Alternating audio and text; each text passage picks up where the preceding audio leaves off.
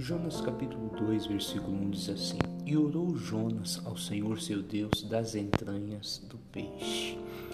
Presta atenção que isso aqui é uma, é uma declaração que tem um peso muito grande, apesar de parecer que é muito simples. O Jonas estava na barriga de um grande peixe, porque Deus o havia mandado pregar em uma cidade chamada Nínive. Ele não quis ir, quis ir para um outro lado.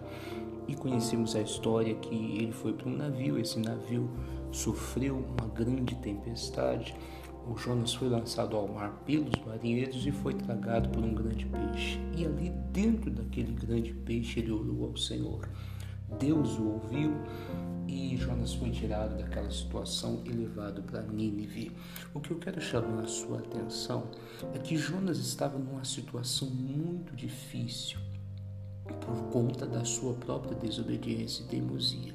E às vezes nós também nos colocamos em situações difíceis por causa da nossa teimosia, por causa da nossa rebeldia ou desobediência à palavra e escolhas erradas. Mas eu não quero frisar somente isso. Eu quero chamar a sua atenção que uma oração sincera pode mudar tudo.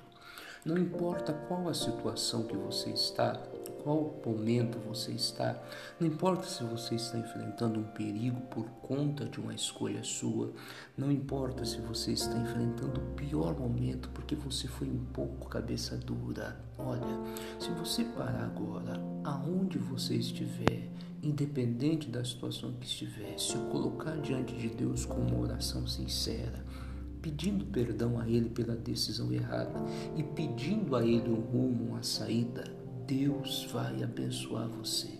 Deus vai tirar você dessa. Deus ele pode todas as coisas. A Bíblia Sagrada diz que para Deus não há nada impossível. Então o que, que nós temos que fazer?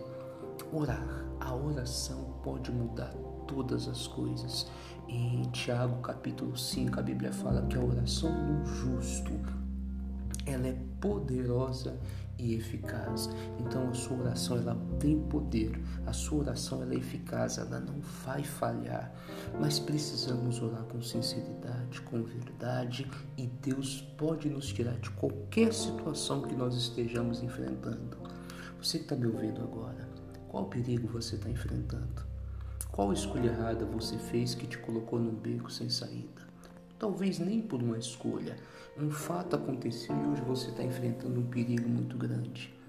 Pare, faça uma oração sincera a Deus agora, pedindo a misericórdia dele, o perdão e invocando o poder dele, pedindo a resposta.